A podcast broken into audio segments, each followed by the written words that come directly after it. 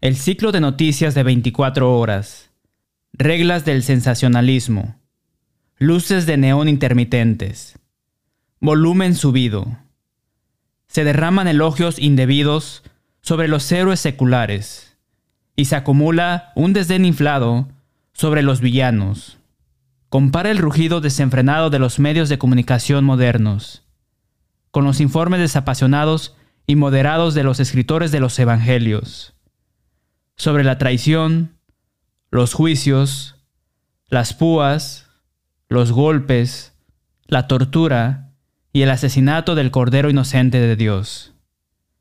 El impacto positivo de Jesús en sus compatriotas, concentrado en un ministerio torbellino de tres años, mereció celebraciones en las calles en su honor, pero los únicos desfiles con Jesús fueron festejos burlones despiadados. Primero de juicios ante sus enemigos judíos intelectuales. A Pilato, el gobernador romano, a Herodes Antipas, el tetrarca de Galilea, de regreso a Pilato, a los azotes de los soldados romanos, de regreso a Pilato, y finalmente a Gólgota, para morir en una cruz romana, como si fuera un criminal atroz. El caos orquestado que rodeó las últimas horas del Mesías mostró las huellas dactilares de Satanás. Sin embargo, la historia de fondo del Evangelio es que Dios usó para sus propios propósitos el odio intenso de Satanás y sus cómplices militantes para mostrar su amor aún más extraordinario por el hombre. El Espíritu explica en 1 Corintios capítulo 2 versículos 7 y 8, mas hablamos sabiduría de Dios en misterio, la sabiduría oculta, la cual Dios predestinó antes de los siglos, para nuestra gloria, la que ninguno de los príncipes de este siglo conoció, porque si la hubieran conocido, nunca habrían crucificado al Señor de gloria.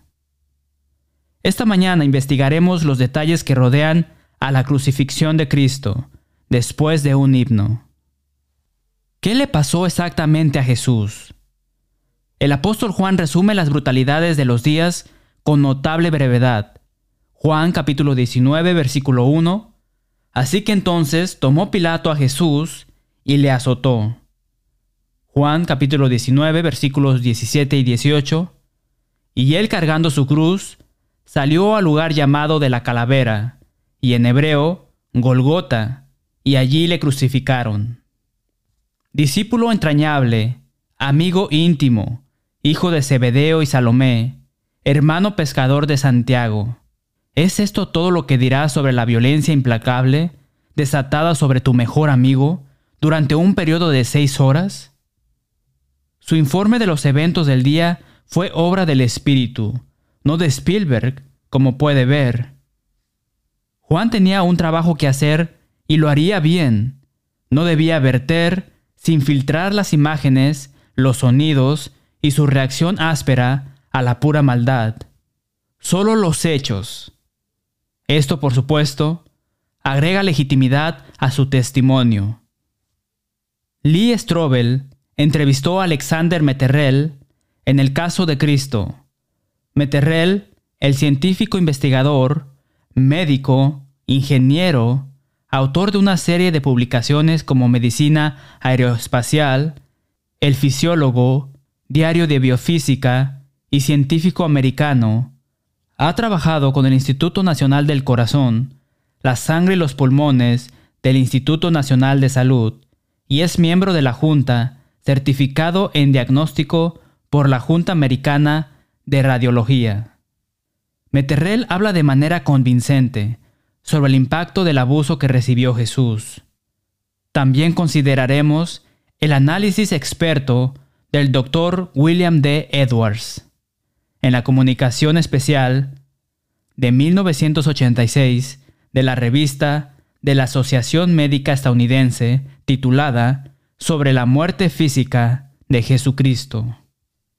El escenario está listo, dominado con la noche de insomnio y muy estresante, la aguda conciencia de Jesús de la próxima convergencia de las profecías crea una gran tensión en Getsemaní.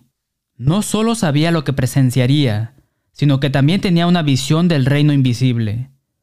Conocía no solo el rechazo humano al por mayor, sino también el sentimiento de abandono del Padre. Su temor humano lo llevó a orar en el jardín. Lucas capítulo 22, versículos 42 y 43. Padre, si quieres pasa de mí esta copa, pero no se haga mi voluntad, sino la tuya. Incluso, después, y se le apareció un ángel del cielo para fortalecerle. La angustia hirvió tanto dentro de él. Lucas capítulo 22, versículo 44. Y era su sudor como grandes gotas de sangre que caían hasta la tierra. He tenido una ansiedad considerable en alguna ocasión, pero nada como esto. Medrell llama a esta hematidrosis una condición médica poco común asociada con un alto grado de estrés psicológico. Agrega, severa ansiedad provoca la liberación de sustancias químicas que descomponen los capilares en las glándulas sudoríparas. Como resultado, hay una pequeña cantidad de sangrado en estas glándulas y el sudor sale teñido de sangre. Meterral dice además, lo que esto hizo fue configurar la piel para que fuera extremadamente frágil, de modo que cuando el soldado romano azotó a Jesús al día siguiente, su piel sería muy, muy sensible. El aire fresco de la noche también pudo haberle dado escalofríos a Jesús. La severa tensión mental y emocional pronto da paso a la crueldad física. Una serie de juicios ante judíos y gentiles llevó a Pilato a ofrecer un compromiso para apaciguar a los enemigos judíos de Jesús. Él pensó. El Espíritu dice simplemente en Juan capítulo 19, versículo 1, Así que entonces tomó Pilato a Jesús y le azotó. Qué espantoso fue este único acto. Edwards escribe, el instrumento habitual era un látigo corto, con varias correas de cuero, simples o trenzadas, de longitud variable, en las que se ataban a intervalos pequeñas bolas de hierro o trozos afilados de huesos de oveja. Para la flagelación, el hombre era despojado de su ropa y sus manos estaban atadas a un poste vertical. La espalda, las asentaderas, y las piernas eran azotadas por dos soldados o por uno que alternaba posiciones. La severidad de la flagelación dependía de la disposición de los lictores y tenía la intención de debilitar a la víctima a un estado cercano al colapso o la muerte. Mientras los soldados romanos golpeaban repetidamente la espalda de la víctima, con toda su fuerza, las bolas de hierro causarían construcciones profundas, y las correas de cuero y los huesos de oveja cortaban la piel y los tejidos subcutáneos. Luego, a medida que continuaban los azotes, las laceraciones desgarraban los músculos esqueléticos subyacentes y producían tiras temblorosas de carne sangrante.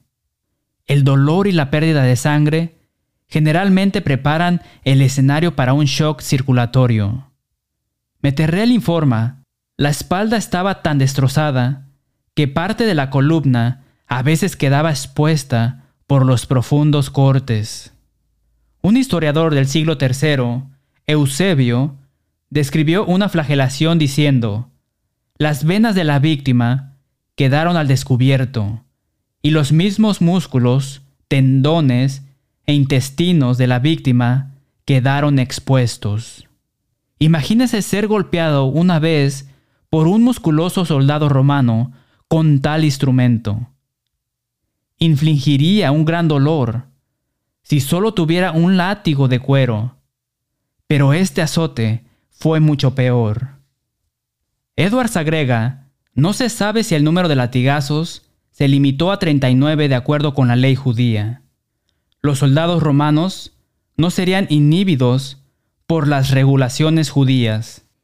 Intenta imaginar golpe tras golpe tras golpe. Esta flagelación no fue un accidente, Isaías capítulo 53, versículo 5, Mas él herido fue por nuestras rebeliones, molido por nuestros pecados, el castigo de nuestra paz fue sobre él, y por su llaga fuimos nosotros curados. ¿Cómo es eso para la especificidad profética? Llagas. Jesús eligió tomar esos latigazos por mí. Él no hizo nada malo. Sería extremo recibir, incluso, un latigazo por violar alguna ley civil. Además, recibiría un latigazo en la espalda por mi esposa, mi hijo o mi hija, pero ¿cómo podría soportar un solo latigazo por alguien que no conozco? ¿Qué tal tomar uno por un hombre que me hizo mal o creó algún acto violento? Imagínese recibir azote tras azote, con las autoridades declarando nombre tras nombre del malhechor, en cuyo nombre estaba recibiendo los azotes. Angustia insoportable. Gritaríamos, ¡Alto! Es injusto. Jesús no hizo nada malo. Él estaba sin pecado. La flagelación no fue solo por los pecados de María, Pedro, Santiago y Juan.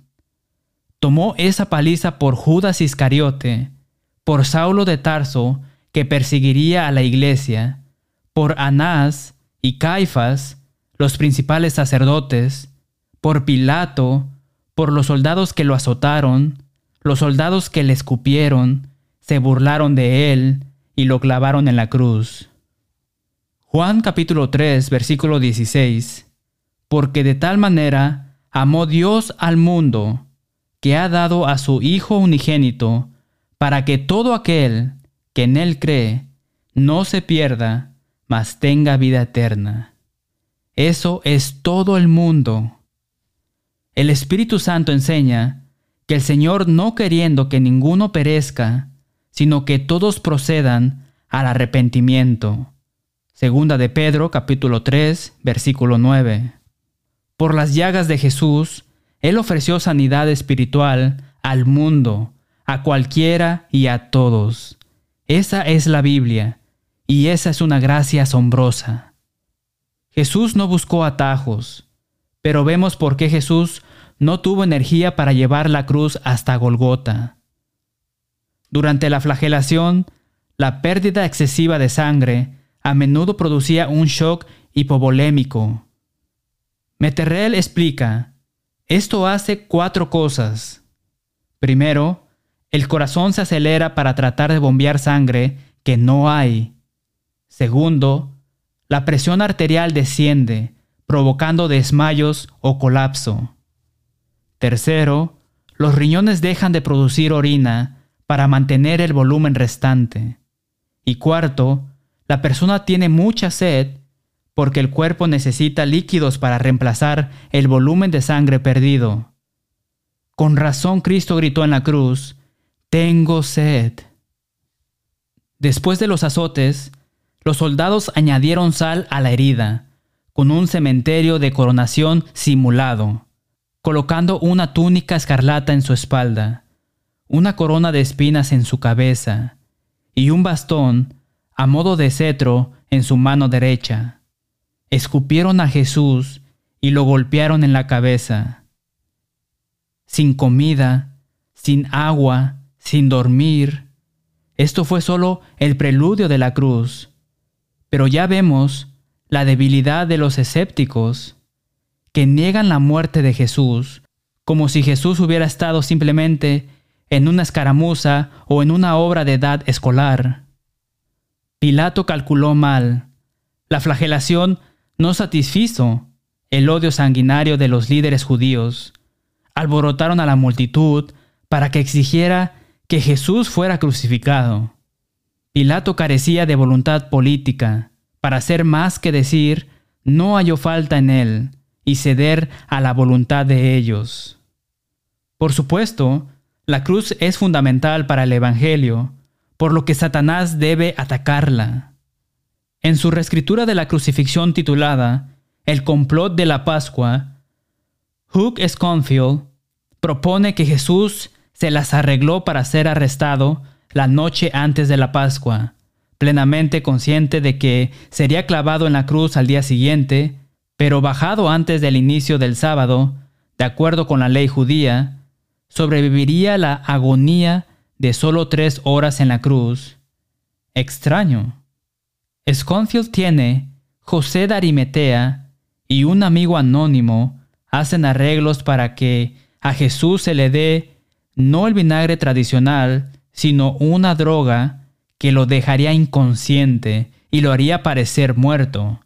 Luego sería bajado de la cruz en un trance de muerte, trasladado a la tumba donde sería cuidado hasta que recuperara la salud. Con esta mentira, la tumba vacía podría explicarse sin la resurrección. Hanegraaff cita la aprobación de la revista Time y estudiosos de la Biblia como William Barclay, pero ofrece su evaluación. Esto a pesar del hecho de que Sconfield admitió que es una reconstrucción imaginativa de la personalidad, objetivos y actividades de Jesús, en la que personajes tales como el judío no identificado emergen de la nada. No se sorprenda por una tontería tan blasfema. El diablo está vivo y bien. Recuerde que Jesús dijo en Juan capítulo 8 versículo 44, Vosotros sois de vuestro padre el diablo, y los deseos de vuestro padre queréis hacer. Él ha sido homicida desde el principio, y no ha permanecido en la verdad, porque no hay verdad en él. Cuando habla mentira, de suyo habla porque es mentiroso y padre de mentira.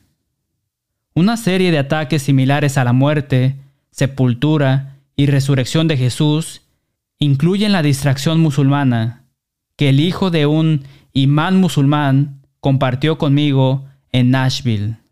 Insistió en que Dios hizo que Judas se pareciera a Jesús, por lo que Jesús escapó al jardín mientras Judas era capturado, condenado y crucificado en su lugar. Los musulmanes defienden el llamado Evangelio de Bernabé como el relato verdadero, sin duda, en gran parte porque presenta la misma historia falsa. El doctor Norman Geisler señala, Longsdale y Rack escriben en su introducción a la edición de Oxford del Evangelio de Bernabé que su escritura original estaba más cerca del siglo XVI que del primero. No hay evidencia de manuscritos en el idioma original de su existencia. Por el contrario, los libros del Nuevo Testamento están verificados por más de 5.300 manuscritos griegos que comienzan durante los primeros tres siglos. Este Evangelio es ampliamente utilizado por los apologistas musulmanes hoy en día. Sin embargo, Ningún escritor musulmán antes del siglo XV o XVI hace referencia a él. Ningún maestro de la iglesia cristiana lo citó jamás, desde el siglo I hasta el siglo XV, a pesar de que citaron todos los versículos de todos los libros del Nuevo Testamento, excepto el 11. De hecho, ningún musulmán debería aceptar la autenticidad del Evangelio de Bernabé, ya que contradice claramente la afirmación del Corán de que Jesús era el Mesías. Afirma, Jesús confesó y dijo la verdad, yo no soy el Mesías. El Corán llama repetidamente a Jesús el Mesías, el Cristo. Este fraude es una falsificación típica del verdadero mensaje del Nuevo Testamento. ¿Qué pasó en la cruz? Mateo, Marcos, Lucas, Juan, Pablo y Pedro proporcionan la verdad. Los hombres del primer siglo conocían la crucifixión, ellos lo presenciaron. Persas, seleucidas, cartagineses y romanos practicaron la crucifixión durante seis siglos antes y unos cuatro siglos después de Cristo. Afortunadamente, nosotros no lo hemos hecho. Después de la flagelación, el condenado llevó la viga transversal de 75 a 125 libras al lugar de la crucifixión fuera de la ciudad. La víctima estaba desnuda o casi desnuda. Los brazos fueron tirados hasta que los hombros se dislocaron, y clavos de 5 a 7 pulgadas fueron martillados a través de las muñecas en el nervio mediano, el nervio más grande que sale de la mano. Las palabras terrible o insoportable se derivan de la cruz. Vino de este nivel de agonía. Meterrell explica que este dolor fue como un golpe en el codo, que golpea el huesito del codo. Solo que los clavos en las manos de Jesús no solo golpearon el nervio, lo aplastaron por completo. Imposible guardar silencio a través de esto. Luego se haría una herida similar con una punta, justo a la mitad de los pies, una repisa insertada aproximadamente a la mitad del eje vertical le dio algo de apoyo al cuerpo. La muerte finalmente se produjo a través de una combinación de circulación sanguínea restringida, insuficiencia orgánica y asfixia mientras el cuerpo se esforzaba por su propio peso. Cuando el condenado era puesto en el suelo de espaldas, para que le clavaran las manos, la carne arrancada de los azotes se agravaba y ensuciaba. Cada aliento correría a su espalda contra la madera rujosa, manteniendo la sangre resumando y fluyendo a través de la crucifixión. Todo esto atraía insectos y quizás pájaros para agregar otra forma de miseria. Damos por hecho la respiración, pero fue un trabajo duro en la cruz. Edwards escribe en el diario de la ama, el peso del cuerpo tirado hacia abajo de los brazos y hombros extendidos, tendería a fijar los músculos intercostales en un estado de inhalación, y por lo tanto dificultaría la exhalación pasiva. En consecuencia, la exhalación era principalmente diafragmática y la respiración superficial. Es probable que esta forma de respiración no sea suficiente y que pronto se produzca hipecarbia, niveles de dióxido de carbono en la sangre. La aparición de calambres musculares, debido a la fatiga y la hipercapnia, dificultaría aún más la respiración. Jesús tendría que empujar los pies contra el clavo, flexionando los codos y aduciendo los hombros para levantarse y exhalar. En el proceso, el dolor se clavaba en los nervios junto a los clavos, en la espalda contra la madera, en los músculos acalambrados del brazo. Eventualmente, el agotamiento conduciría a la asfixia y la muerte. También contribuirían a la muerte la deshidratación, la pérdida de sangre, las arritmias inducidas por el estrés y la insuficiencia cardíaca congestiva. Al romper las piernas de los ladrones junto a Jesús, los soldados aceleraron su muerte por asfixia. En ese momento Jesús ya estaba muerto. En lugar de quebrantar las piernas de Jesús, se cumpliría aquella profecía de que no será quebrado hueso suyo. Juan capítulo 19, versículos 31 al 36. Pero uno de los soldados le abrió el costado con una lanza, y al instante salió sangre y agua. Y Jesús murió. Él murió por el mundo. Pero más importante, Jesús murió por usted. ¿Y qué espera Él a cambio? Solo que usted viva para Él y que viva en Él. Cuando usted peca, muere espiritualmente, está separado de Dios y Jesús dice en Juan capítulo 3, versículo 5, que el que no naciere de agua y del Espíritu no puede entrar en el reino de Dios. ¿Le podemos ayudar hoy? Quédese con nosotros para saber cómo obtener una copia gratuita de este mensaje después de nuestro himno. Estamos contentos de que se haya unido a nosotros esta mañana. Sintonice todos los días del Señor y luego únase a nosotros para adorar en una de las congregaciones que se enumeran a continuación.